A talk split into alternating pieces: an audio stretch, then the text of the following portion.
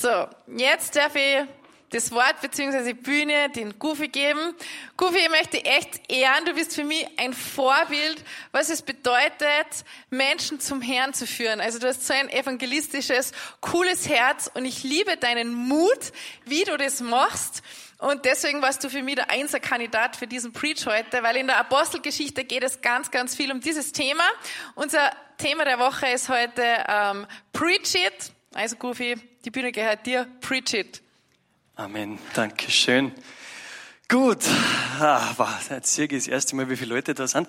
Erst einmal Kontaktlinsen drin. Vorher habe ich immer absichtlich die Brühen weg da. Jetzt sieht man mal, es sind doch einige da und ach, die Kamera, die macht mir am meisten nervös. Gut, ich bin so einer, der macht vorher immer alle nervös, gell? sogar ein Patrick schaffe ich, nervös zu machen, bevor es losgeht. Ich muss einfach sagen, oh, Jesus, ich möchte es jetzt für die machen, genau das sage ich jetzt auch. Es geht um das Verkündigen. Du hast uns berufen, dass wir verkündigen und das will ich jetzt einfach da. Und ein bisschen was über die Apostelgeschichte erzählen. Ich wollte mit einem Witz starten. Witze, ich fürchte mir immer, dass ich schon erzählt habe und einige meiner Geschichten, aber ist ja egal. Ich hoffe, die Leute schauen nicht zu viel dann die ganzen Videos und Vorträge nach. Auf jeden Fall ein Witz, einer der Lieblingswitze meiner Mama treffen sie zwei Typen und da sagt einer, boah, bist du schier mit deiner neuen Brille. Sagt einer, hey, ich habe ja gar keine neue Brille. Sagt einer, aber ich. Okay. Ein bisschen brutal, ich weiß, aber ich mag so brutale Witze ein. Gut. Das ist nicht das Thema heute. Es geht um die Apostelgeschichte. Apostelgeschichte, ich weiß nicht, ich finde es, meine persönliche Meinung, das spannendste Buch in der Bibel wie es da abgeht, was da los ist, was da passiert, ist eigentlich unglaublich. Also vorher, wenn wir so die Jünger anschauen, vorher und dann das in der Apostelgeschichte lesen, da denke ich mir oft, sind das die gleichen Menschen? Ist das, was ist da passiert? Und das ist auch genau das, was mich so, was mich so fasziniert, was mich so beeindruckt am Glauben, am Christentum, an Jesus, ist das, baut dieses Vorher-Nachher. Wie gibt sowas? Das ist für mich ein Glaubensbeweis. Wie gibt sowas, dass vorher die ganzen Jünger weglaufen? Gell, das haben wir noch vor einer Woche, jetzt Karfreitag und so weiter, haben wir das gehört, Gründonnerstag. Wir alle weglaufen. Angst. Und dann, paar Wochen später, weiß ich jetzt nicht genau, bin nicht so ein Theologe, kenne die Chronologie nicht ganz genau, aber ein paar Wochen später verwandelte Menschen. Was ist da passiert? Wie gibt's das, dass sie vorher Angst haben, Petrus vor einer Magd und sagt, nein, ich, ich kenne den Jesus nicht. Und auf einmal steht er draußen und redet vor 3000 Leuten und weiß, da kann es um sein Leben gehen. Das kann, das, das kann seinen Kopf kosten. Was ist da passiert? Und das berührt mich so, wenn man denkt, wenn das nicht wahr ist, wenn das nicht wahr ist, wenn Jesus nicht auferstanden ist, erstens einmal ist das alles sinnlos da, dann können wir gleich heimgehen, bringt sie nichts.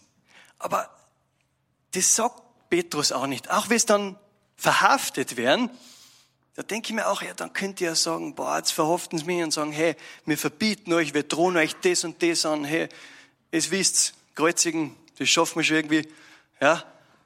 Also, da, irgendwo, da würde ich dann spätestens so sagen, sorry, na, war nicht so gemeint, war ein Scherz oder na, den, den leichten Weg gehen. Sagen, nein, ich will leben. Für das setze ich nicht mein Leben aufs Spiel. Aber das haben sie nicht getan. Petrus auf einmal, sagt er, das lesen wir in der Apostelgeschichte, doch Petrus und Johannes antworteten ihnen, ob es vor Gott recht ist, mehr auf euch zu hören als auf Gott, das entscheidet selbst. Wir können unmöglich schweigen über das, was wir gesehen und gehört haben. Unglaublich mutig. Was ist da passiert? Vor kurzer Zeit weglaufen, jetzt, na, wir stehen für das ein. Und wenn es mein Leben kostet, ich stehe für das ein. Das gibt's übrigens bis heute. Ich habe Leute getroffen, ich habe damals auf Mission sein dürfen in China, ich habe meine Frau getroffen, die jahrelang im Gefängnis war. Ich glaube, ja, zwei Jahre, glaube ich, hat es gesagt, war sie im Gefängnis. Nur weil sie Jesus nicht abschwören wollte. Und ich, in, mein, in meiner gemütlichen Komfort, in unserer mitteleuropäischen Welt, Kirche, ja, gehört auch ein bisschen dazu, schön. Da denke ich mir, das ist schon krass. Und sie hat gesagt, nein. Also sie hat nur sagen müssen, na, okay, ich folge diesem Jesus nicht mehr nach. Ich habe mir gedacht, ja, hätte ich gemacht. War ich halt versteckt, na, Jesus nachgefolgt, aber, und die hat gesagt, na. Und wenn es mein Leben kostet, ich werde niemals Jesus abschwören, hat sie gesagt. Das hat mich so berührt und so getroffen. Das ist echt, da ist ein Glaube sichtbar, der übersteigt da ein bisschen den Verstand. Was ist da passiert? Was muss da passiert sein, dass ein Mensch das sagen kann? Und in der Apostelgeschichte lesen wir genau diese Geschichten. Und dann beten sie, das finde ich auch schön, gemeinsam. Dann geht's weiter in der Apostelgeschichte.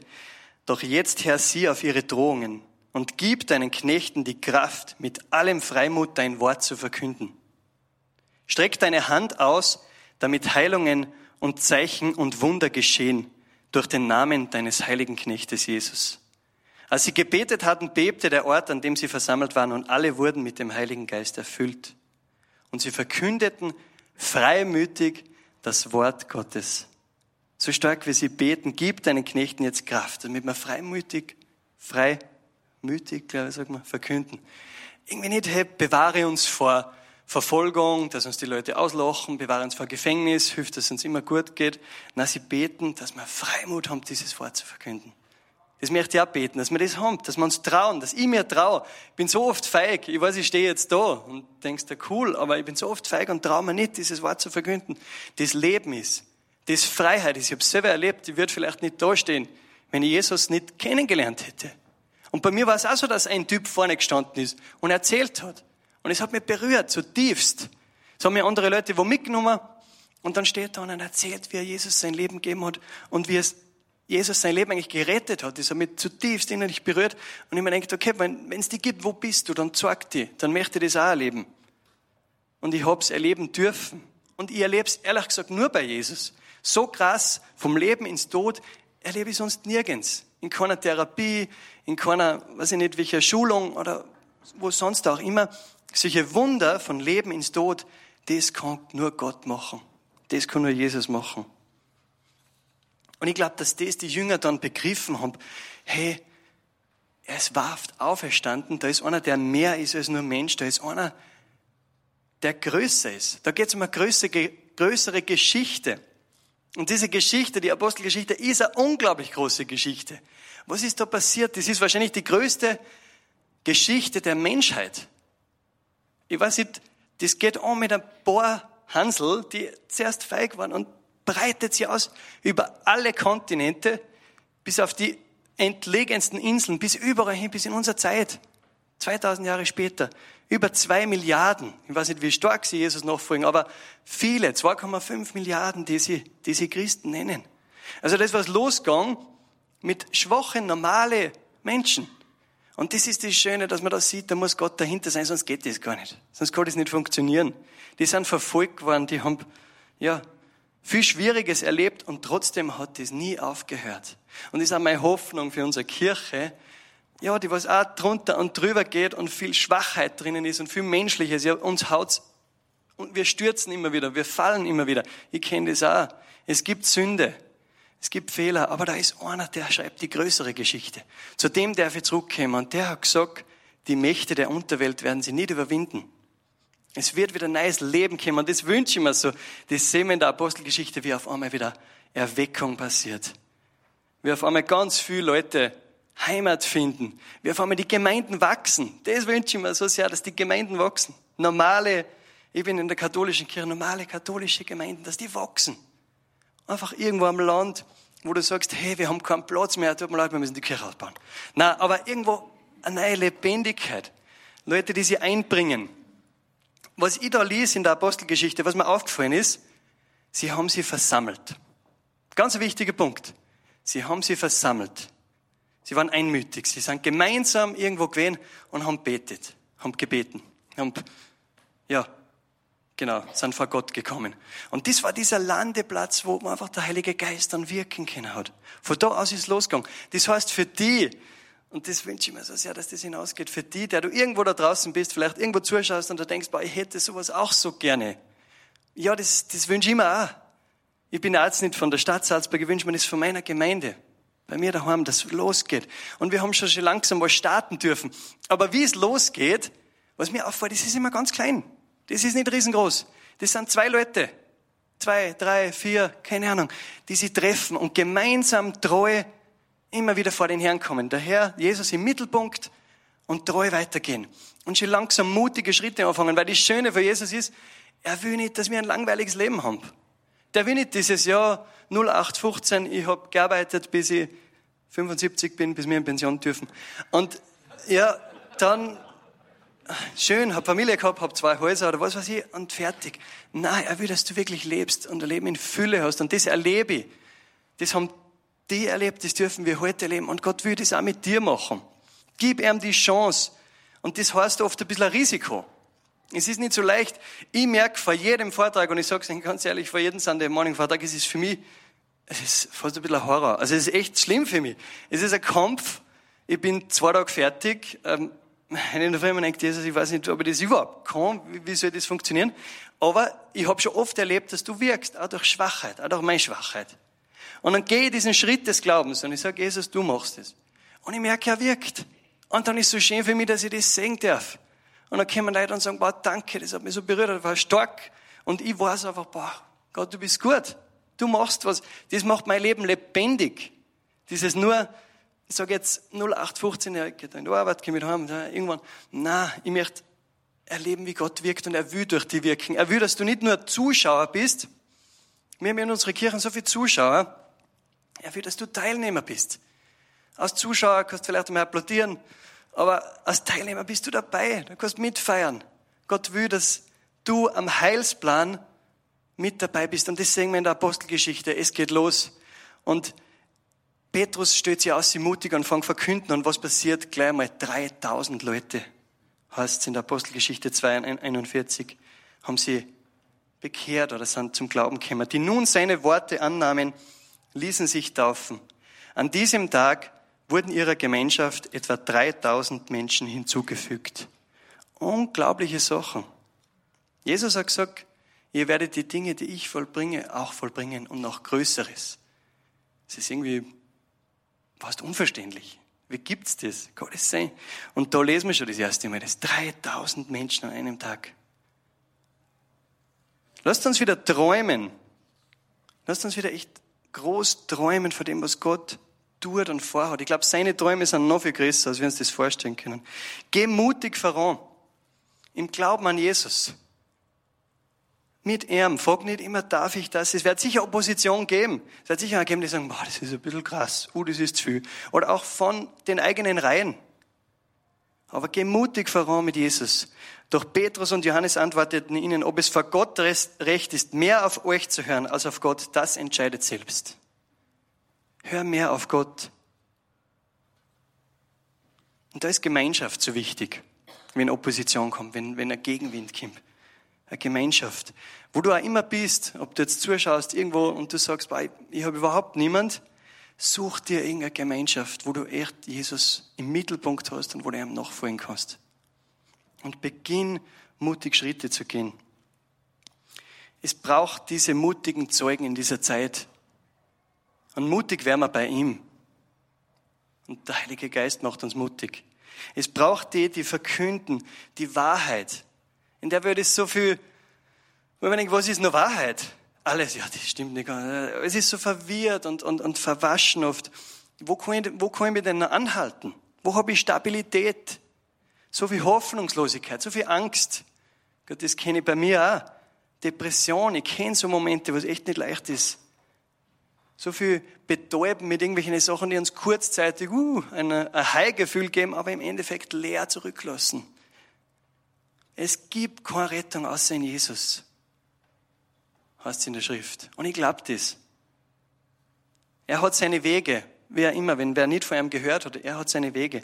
Aber die Rettung schlussendlich kommt durch ihn. Trau dich mutig zu sein, Wahrheit auszusprechen. Ich bin auch noch in dem Stadium wie Petrus, der sagt ganz am Anfang, oh, ich bin ein Sünder, geh weg von mir, sagt er zu Jesus. Weil er merkt, boah, der ist einer, der, der ist, der ist mir zu heilig oder zu groß oder ich kann da nicht, ich kann mich da nicht nahen. Ich bin da. Und das Schöne ist, Jesus geht nicht weg. Er haut nicht ab. Er bleibt. Er ist bei dir. Die Frage ist, ob du bei ihm bist. Ich tue mir oft schwer im Glauben, bin auch schon oft weggelaufen. Und es sind auch immer wieder Sachen, wo wir wieder umdrehen und umkehren dürfen, müssen zum Herrn. Und er steht da mit offenen Armen. Und es gibt einfach auch was oder wen, der die abhalten will. Vor guten Sachen, das möchte ich auch dazu sagen, das habe ich auch immer wieder erlebt. Vor guten Sachen ist immer Angriff. Wenn du was vorhast, was Gutes zu tun, es geht nie leicht irgendwie. Ich weiß nicht warum, aber es ist immer Angriff. Irgendwer will, dass du nichts Gutes tust oder dass der andere nichts Gutes erfährt. Das ist immer ein bisschen ein Schritt, ein bisschen ein Risiko, ein bisschen eine Nervosität. Aber mach diesen Schritt. Oder, keine Ahnung, kleine Angriffe, die halt kommen vor, vor Sachen, die du für den Herrn tust. Heute ist mir zum Beispiel mein Scooter umgefallen und irgendwo das Licht kaputt war. Ist jetzt nicht so schlimm, aber wollte ich nur sagen, so kleine Angriffe, bevor ich da hergefahren bin. Und dann bleib bei ihm, bleib ganz nahe bei ihm. Das haben die Jünger gemacht, sie haben sich versammelt und sind bei ihm geblieben. Dann ist der Heilige Geist gekommen und dann sind sie hinausmarschiert und haben Großes, Großes gewirkt. Und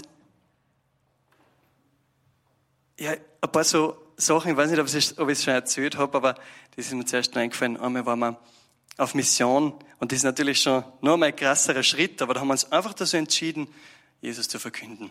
Und wir sind da in Pula in Kroatien am Hauptplatz und die, mit denen ich unterwegs war, ich habe eigentlich die Gruppe geleitet, die dann, hey, machen wir da die Pantomime, machen wir die Pantomime und dann kurz verkündigen, kurz Zeugnis geben. Und ich war, ich war huh, 200 Leute da, ein paar Cafés da. Boah, ich weiß nicht, hä? ob das so eine gescheite Idee ist. Die Polizei haben auch nicht gefragt, ob wir das dürfen. Gut, haben wir die Box aufgebaut, haben angefangen, Pantomime zu machen und die Leute haben zugeschaut.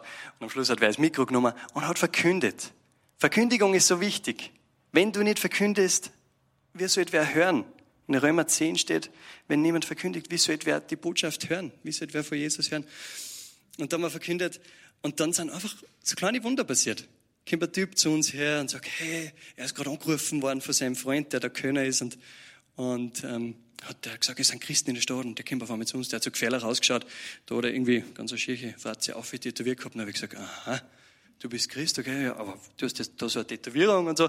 Ja, das ist sein früheres Leben und dann hat uns erzählt, dass er vor kurzem Jesus sein Leben gegeben hat und jetzt ist es gerade so schwierig. Dann haben wir für ihn beten dürfen, dann hat er total rein angefangen und hat gesagt, ich habe ich glaube, gestern hat er gesagt, oder vor ein paar Tagen habe ich Peter gesagt, Jesus, du musst mir jetzt wen schicken, sonst will ich nicht mehr. Ich mag nicht mehr. Und dann ist er so berührt, weil das war für, sie, für ihn die Antwort irgendwo. Und solche Sachen haben wir erlebt. Ich habe dann noch Kontakt gehabt mit ihm. Zwei Wochen später auf Facebook habe ich ihm geschrieben, der Zoran, ähm, er hat dann auch Zeugnis gegeben. Das war auch noch so berührend. Tag später, wieder am gleichen Platz, habe ich gesagt, hey, magst du vielleicht Zeugnis geben? Und er hat gesagt, nein, er fürchtet sich da ein bisschen, er war da in Gangs und so und, und, und nicht, dass da irgendwie irgendwas passiert. Dann habe ich gesagt, okay, wenn der Heilige Geist dir sagt, dann machst du es und sonst nicht. Dann haben wir die Pantomime aufgeführt und er kommt her zu mir während der Pantomime, also so ein kleines Theaterstück und sagt, hey, that's my life, das ist mein Leben. Er muss kurz was sagen. Und dann hast du nur gehört, wie er so sagt, steht der coole Typ da an, an so kleinen Platz in Pool, an einem anderen, nicht am Hauptplatz. Und ich, ich habe nur verstanden, Droger, Alkoholiker, Jesus, irgendwie so. Auf jeden Fall, die Leute haben die Fenster aufgemacht, geschaut und er steht und verkündet. Und ein paar Wochen später es war übrigens einer der schönsten Abende meines Lebens. Da sind wir dann beim Zelt gesessen, haben Cola getrunken und das war Traum. Es war so schön. Also, so in der Einfachheit, aber wollte ich nur sagen. Gut, weil es so besonders war.